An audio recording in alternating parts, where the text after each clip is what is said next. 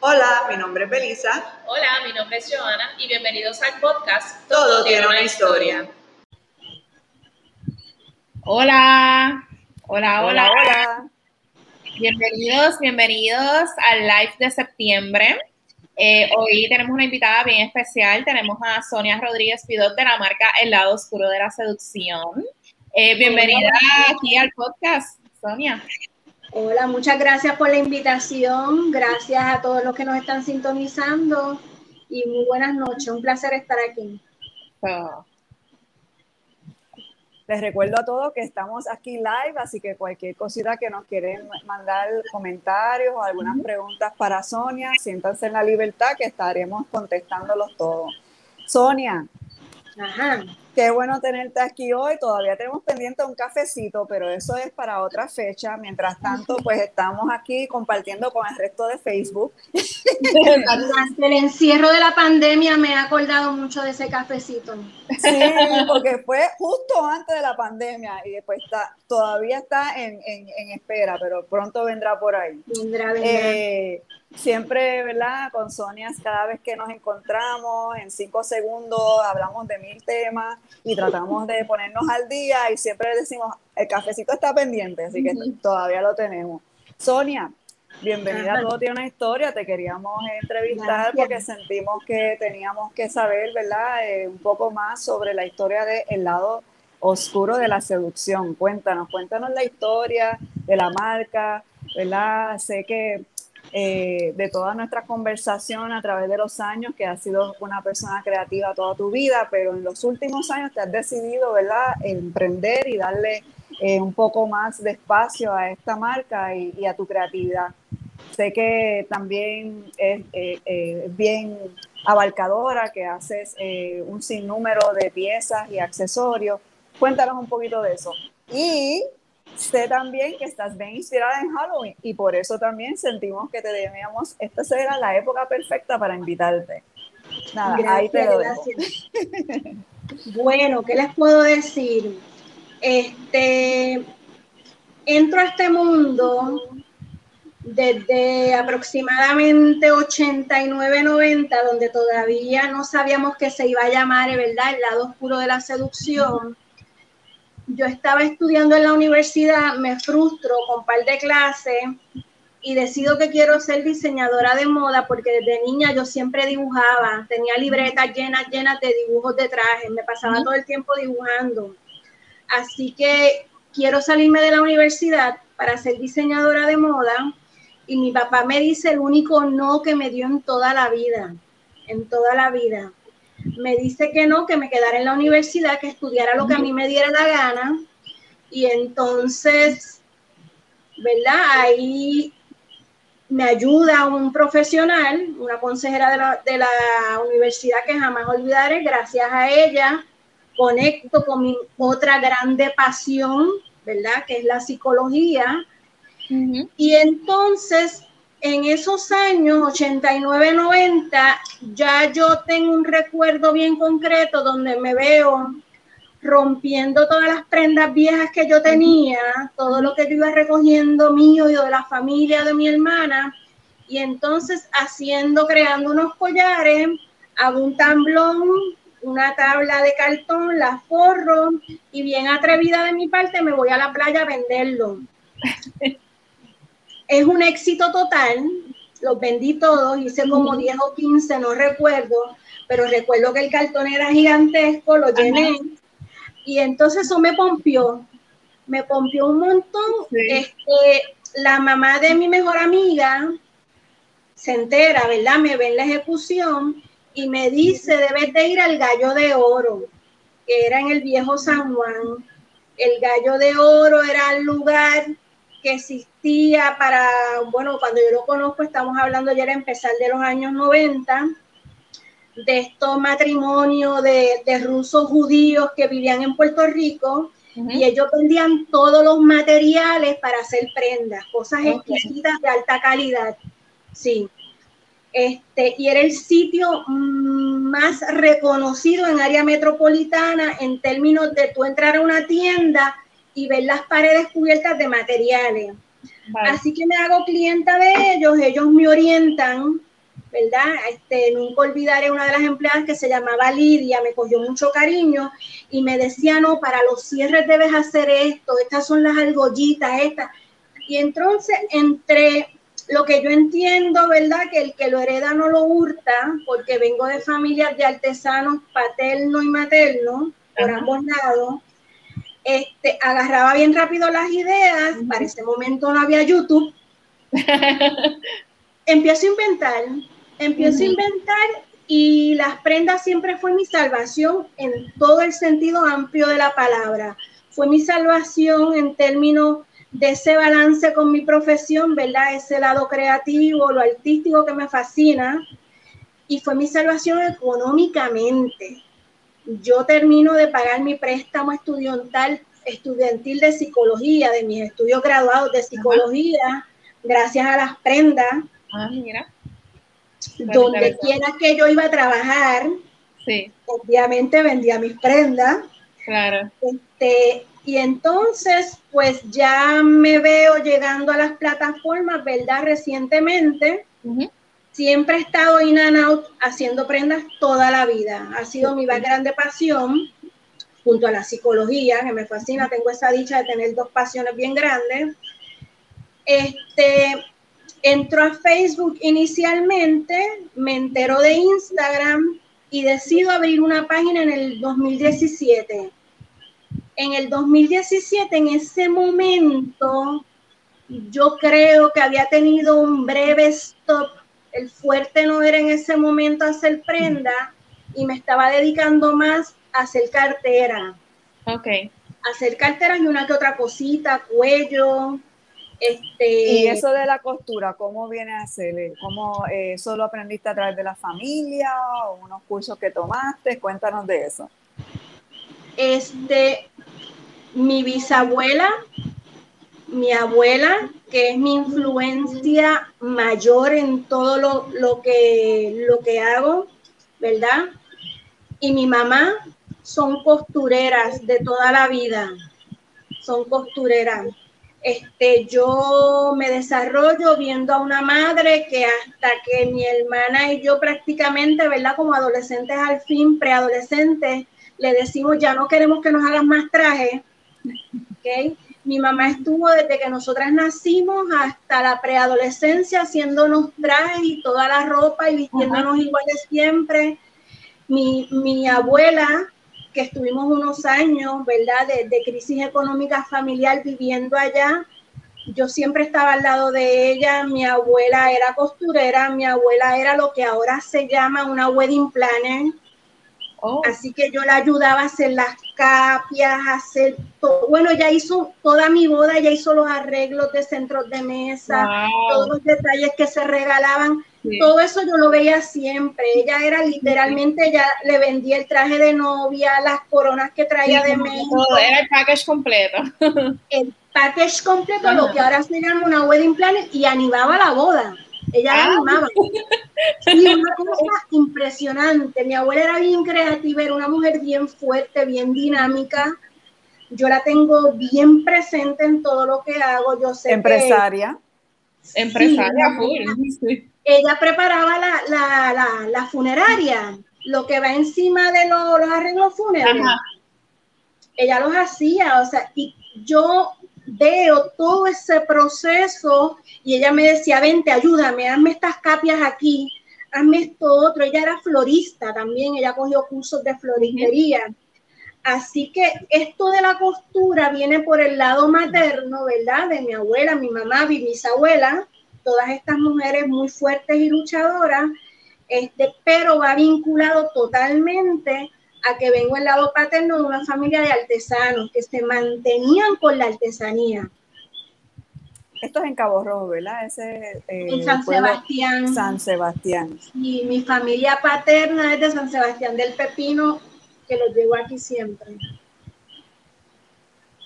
Entonces, pues empezamos en el 2017 el lado oscuro de la tela, y recientemente, en el 2019, le pongo de nuevo fuerza mayor a las prendas, que realmente es lo más que me apasiona, lo más que me gusta. hasta el día de hoy. Y en ese momento empiezas a usar materiales nuevos, ¿verdad? O tú trabajabas ya la resina y el repujado. Y... No, yo empiezo en el 2019 más o menos por ahí a coquetear y a practicar con la resina.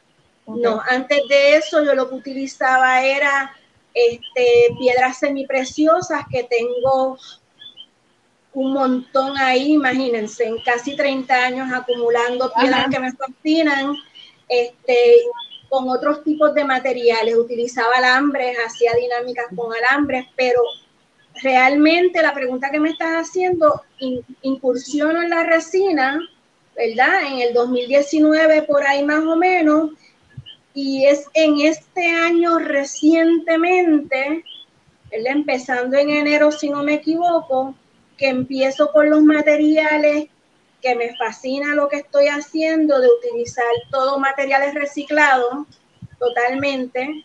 Las prendas que hago, si las quieren ver, pues me dicen, las tengo aquí para mostrar. Y es totalmente todo, todo, todo de materiales reciclados puedes mostrar algo, pero mientras lo muestras también debes explicar, describirlo, porque acuérdate que parte también va a estar en el podcast. Eh, mientras tanto, sí, esto, es de lo primero que voy haciendo. Y es pintado por ti? No, estos son los restazos que sobraban de las telas. Oh, ok. Sí, inclusive, sí. esto es lo, cuando llega la pandemia, yo tengo, sin querer, ¿verdad? Pero tengo que hacerlo, que detenerme en la producción de prendas, porque yo le hago a mi familia mascarilla, busco un video y averiguo cómo hacer mascarillas, hago las mascarillas de la casa, le saco una foto, las pongo en, en Instagram y Facebook y la gente empieza a pedirme mascarillas Así que yo estoy seis días de siete haciendo mascarilla y voy guardando todos los retazos, todo lo que sobraba. Yo tengo una bolsa llena de todas las telas y esto es parte de las telas que esta, esta tela se fue inmediatamente y la parte de atrás es papel de aluminio que yo lo estoy trabajando y lo estoy envejeciendo. Entonces, eso lo cubres con resina, eso está protegido con resina. Totalmente. Por eso lo que hay, brillo. Lo, que hay en el medio, ¿verdad? Para cuando hago el molde, es las cajas de cereales, el cereal que yo me desayuno, los cótex que utilizo, hay que las galletas que se usan en la casa, son unas cajas muy buenas que a mí me gusta la textura que tiene, ¿verdad? Porque al principio utilicé otro tipo de cartón y uno va probando y cometiendo errores, viendo qué cosas sirven y qué cosas no. Claro. Así que lo que está aquí adentro es cartón, ¿verdad? Cubierto en tela, el trabajo que estoy haciendo con el papel de aluminio y todo está totalmente cubierto en resina para un acabado fino, para un acabado de que es impermeable. Claro. Y a la misma vez este, da un acabado de que te va a durar, ¿verdad? Sí, te va a durar porque la, resina no le pasa nada a la resina.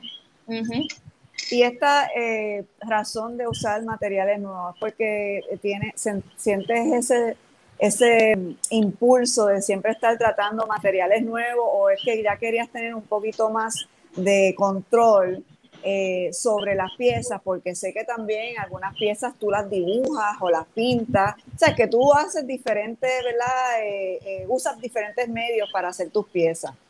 Sí, este es dibujado. Ahí tenemos un cuervo, ¿verdad? Una rama de árbol, un collar.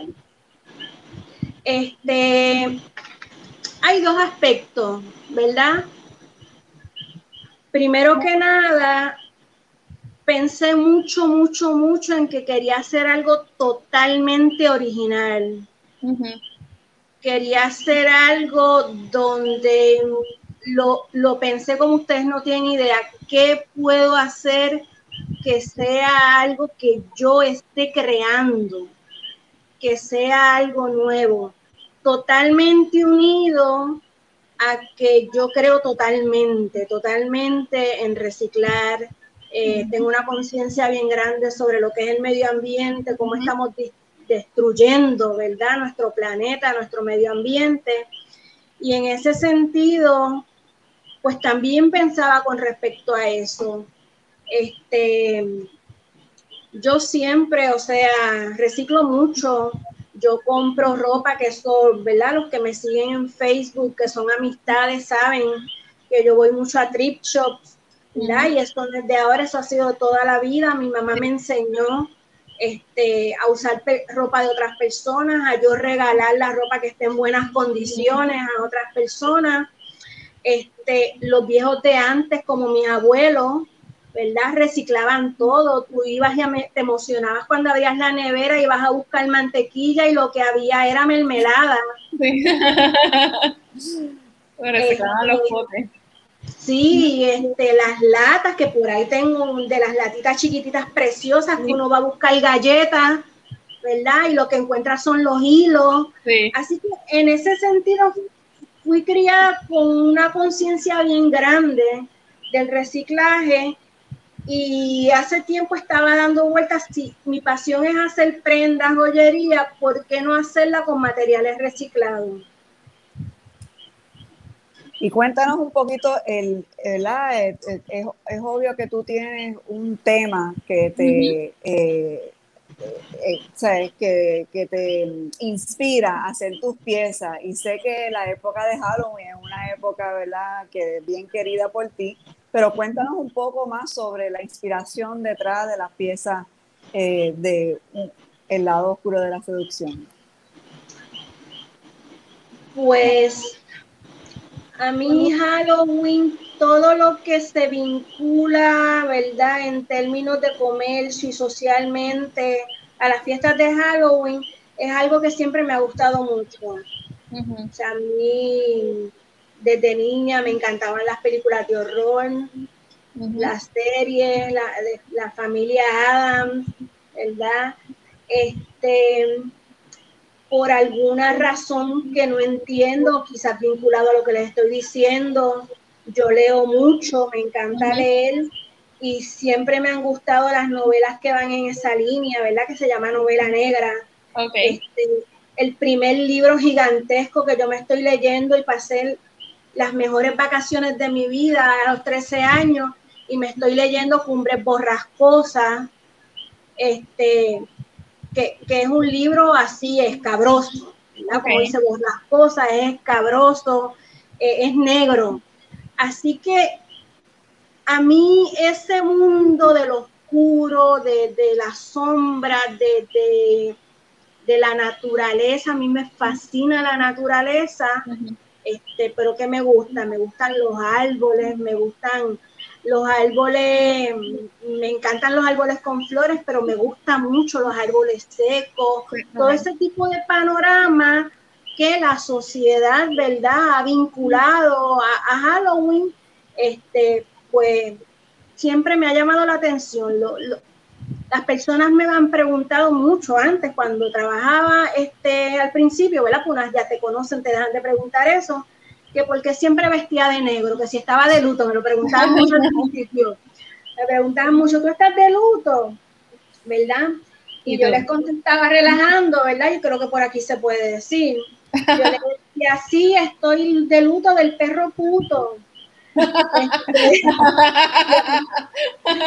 me miraban así, ¿verdad? Para darle un poquito de, de, chiste a la cosa. Este, pero siempre me ha gustado lo oscuro, la sombra, Halloween, por eso que les estoy mencionando, ¿verdad? Me uno un compañero que tiene gusto en la misma línea. Así que cuando mi hijo nace, Halloween viene a ser la fiesta más grande de esta casa.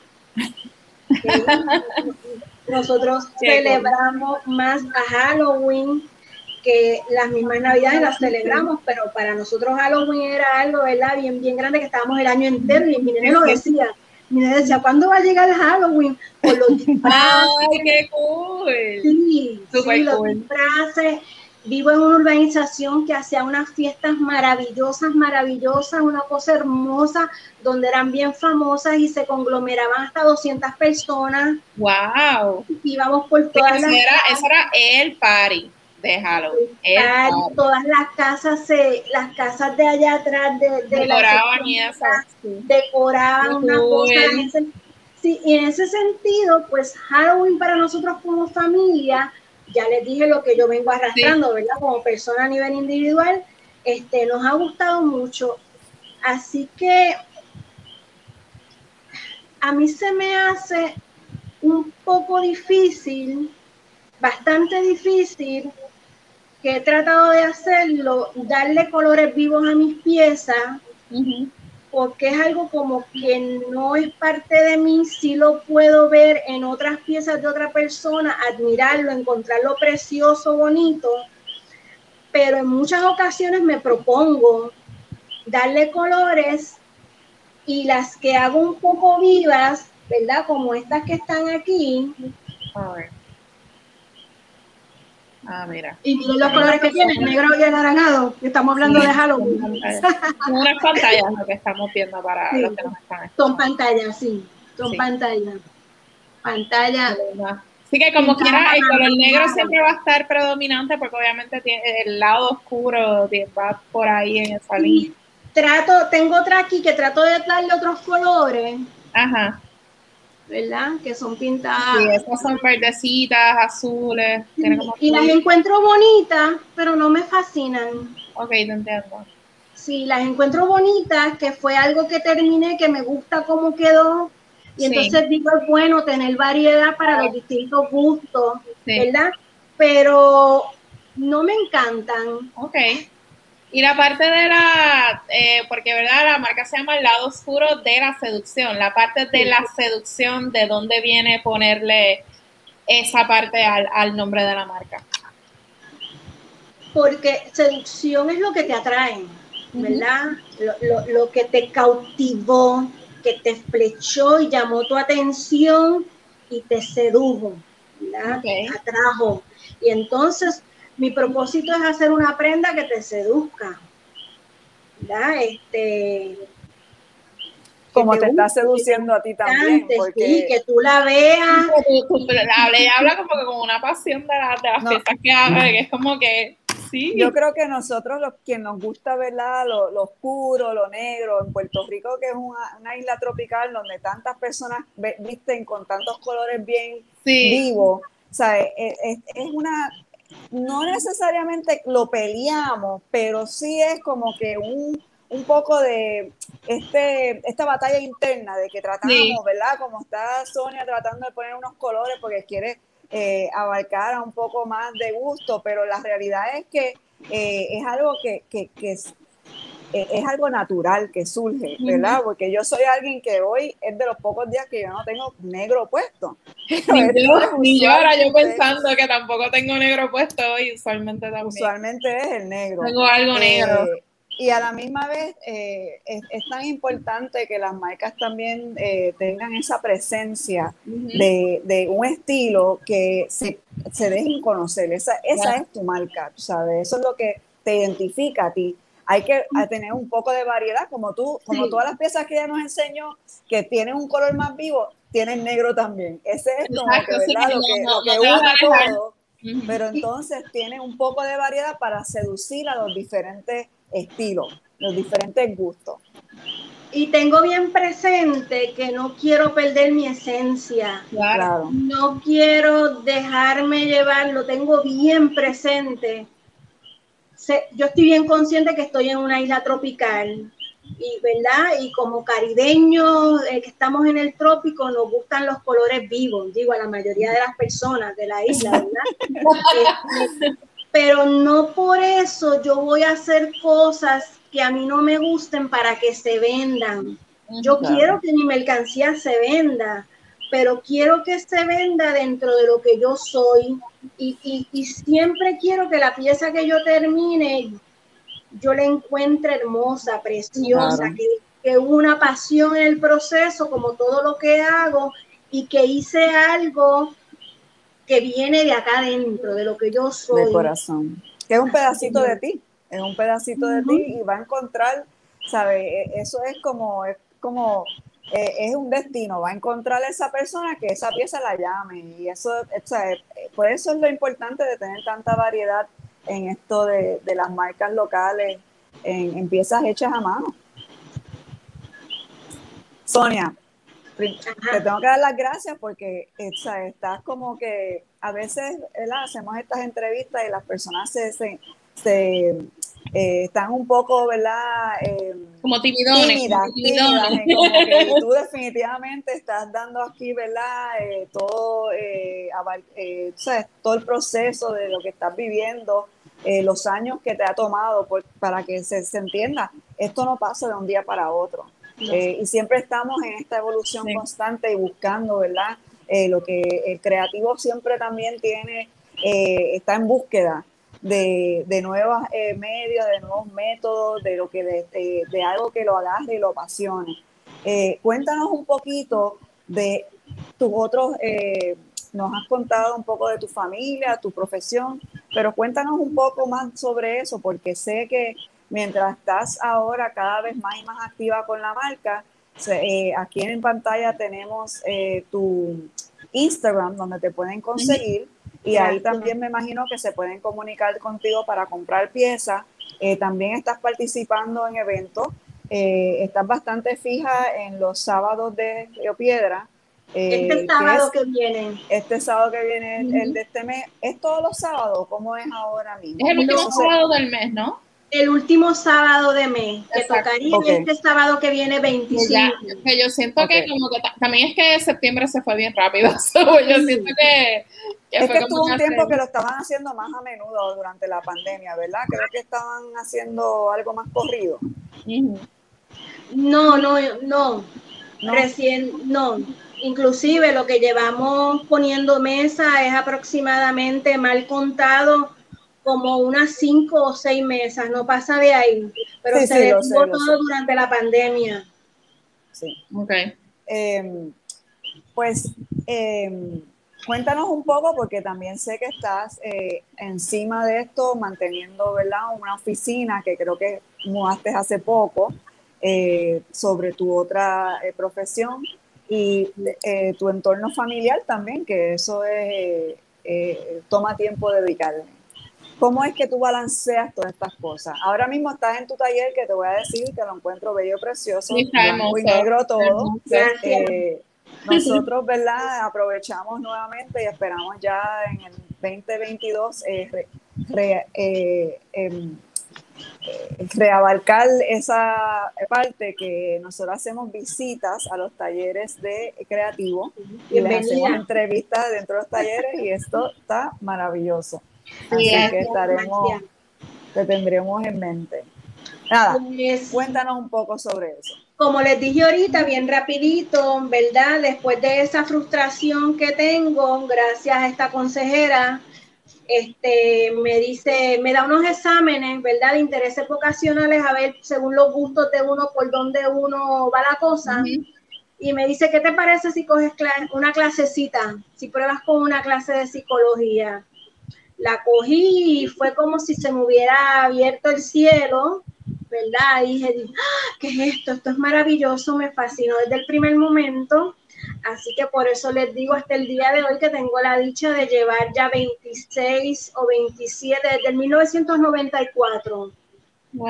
Soy, soy, psicóloga, ejerzo la profesión.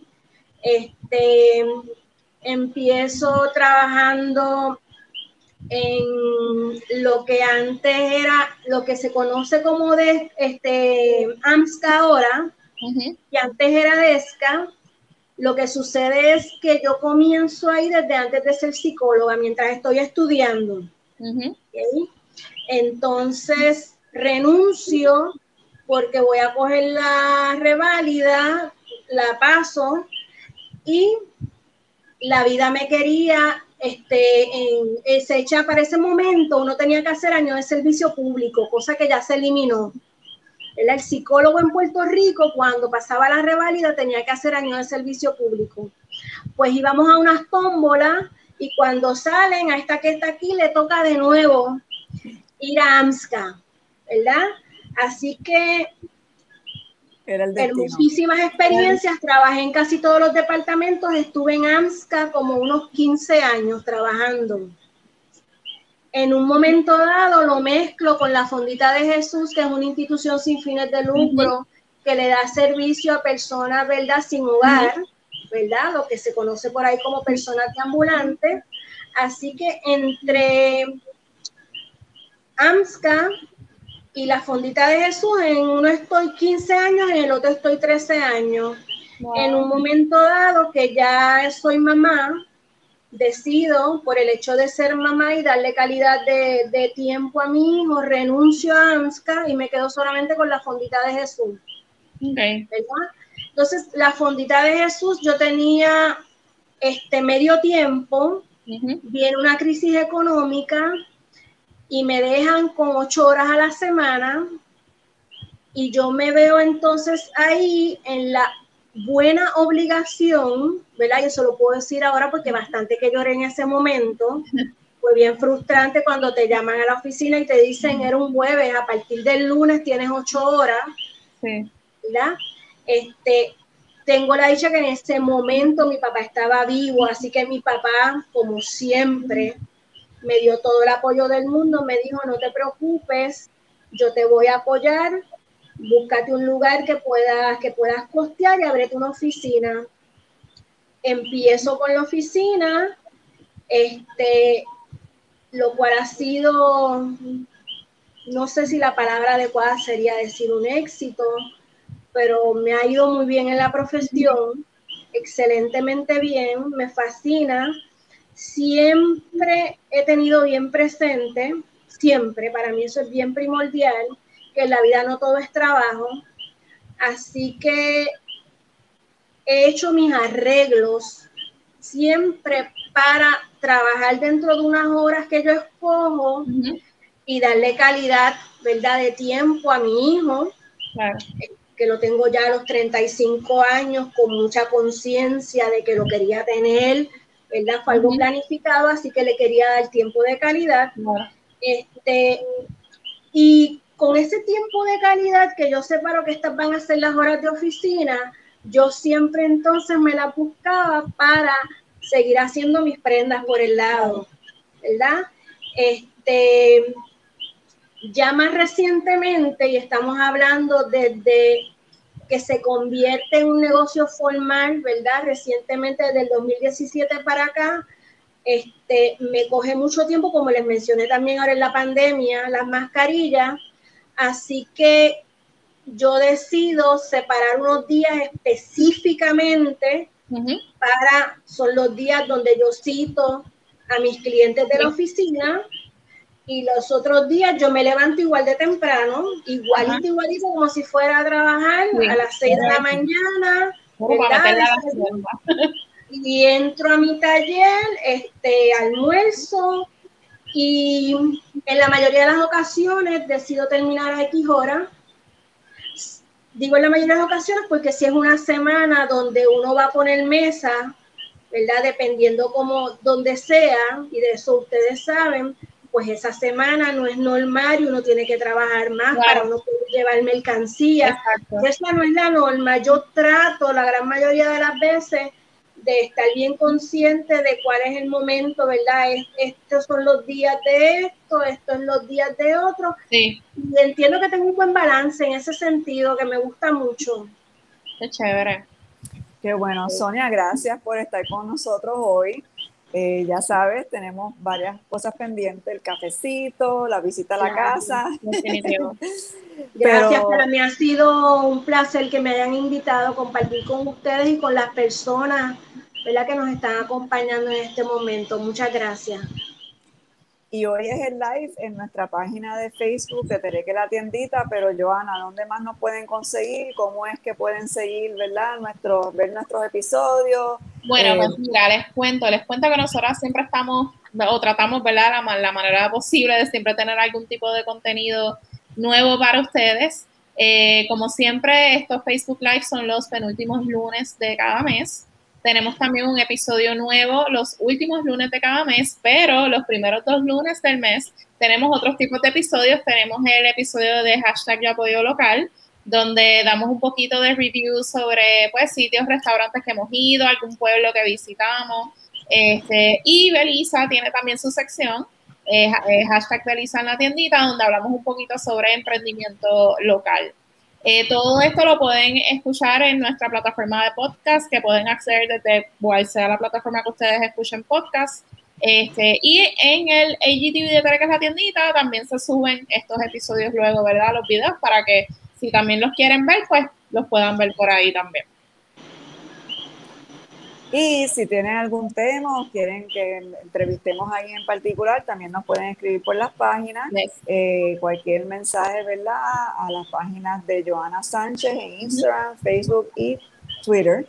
O a Belisa en la tiendita en Instagram y Facebook. También tenemos el podcast eh, Todo tiene una historia, tiene su Twitter y su Tumblr. Búsquenos por ahí y nos vemos en la próxima. Nos vemos. Bye. Gracias, Sonia. Bye, bye. bye. Nos vemos, linda.